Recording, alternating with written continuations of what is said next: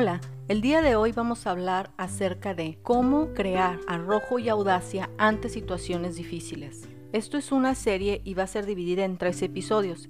Y el primero es enfrentar nuestros miedos. La verdad suena a súper cliché, todos ya sabemos que tenemos que enfrentar nuestros miedos. ¿Qué hay de nuevo? Bueno, pues lo nuevo es que hay miedos que no hemos terminado de enfrentar. Hay cosas a las que le seguimos sacando la vuelta. Hay oportunidades a las cuales no tenemos acceso.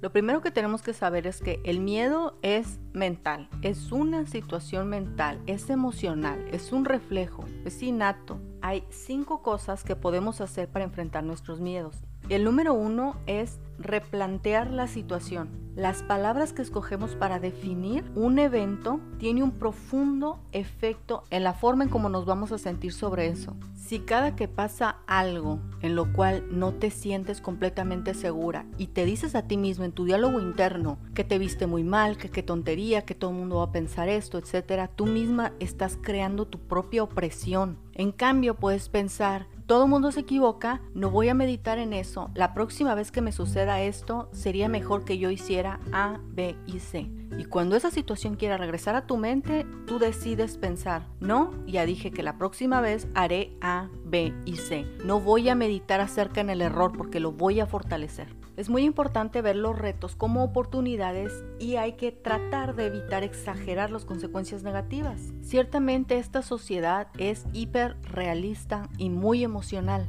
Si bien es importante avanzar conforme avanza la sociedad, no precisamente te tienes que mover al mismo son que ella. El número dos es hay que evaluar la falta de acción. Realmente es muy, muy, muy natural cuando parece que nos estamos enfrentando a una situación que nos causa temor, querer huir de eso. Pero siempre evitar huir de algo viene con un altísimo costo. Piensa, por ejemplo, cuando llevas un niño a la escuela. Muchas veces el primer día de clases los asusta y si apenas está yendo a la escuela, a veces ni siquiera quieren dejar a su mamá. Imagínate qué sería de ese niño si la mamá evitara ponerlo en una situación, digamos, de riesgo para el infante porque él realmente, para él es una situación riesgosa. ¿Qué pasaría si el niño se sale con la suya y no va a la escuela? Y al día siguiente cuando lo intenten llevar, vuelve a salirse con la suya y no va a la escuela. Y pasan 10 años y se siguió saliendo con la suya y no fue a la escuela. El costo es altísimo. Siempre vencer nuestros miedos tiene una recompensa mucho más grande que el costo de no hacerlo. Toma nota tan solo de una cosa que hayas vencido y cómo contribuyó tu autoestima, a tu seguridad personal y a la imagen que tienes de ti. El número tres es manejar el estrés. Muchas veces ni siquiera sabemos de dónde viene el temor que sentimos al tratar de enfrentar una situación o ante la idea de superar algo. Estar lidiando diario con el estrés incrementa los niveles de ansiedad, de falta de paciencia, de mal humor, de inquietud, de opresión y realmente encontrar una forma de relajarnos nos va a brindar esa pausa en medio de la abrumación, de la confusión, muy necesaria para poner en orden nuestras ideas y poder clarificar cuáles son los pasos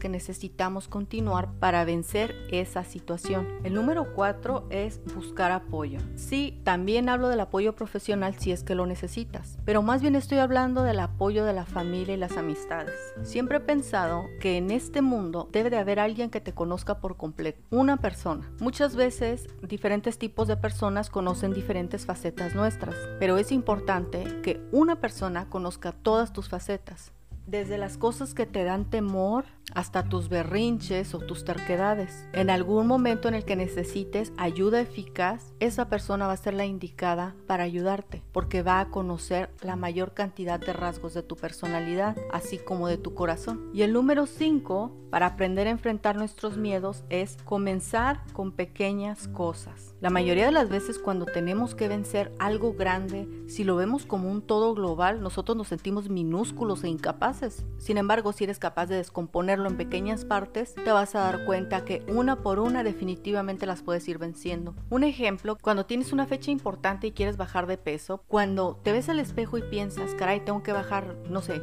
15 kilos. Se escucha un poco abrumador, pero ¿qué tal si piensas, bueno, diario tengo que renunciar a una cosa de comer que quiera y tengo que esforzarme en hacer 20 actividades de un movimiento? 20 sentadillas, 20 brincos, etc. Y conforme vayas realizando esas actividades vas a ir ganando la confianza necesaria y tu mentalidad va a ir cambiando y tu meta se va haciendo pequeña porque ya estás trabajando para llegar a ella venciendo pequeñas cosas. Recuerda, en este episodio hemos visto cinco formas de enfrentar nuestros miedos. Nos vemos la próxima.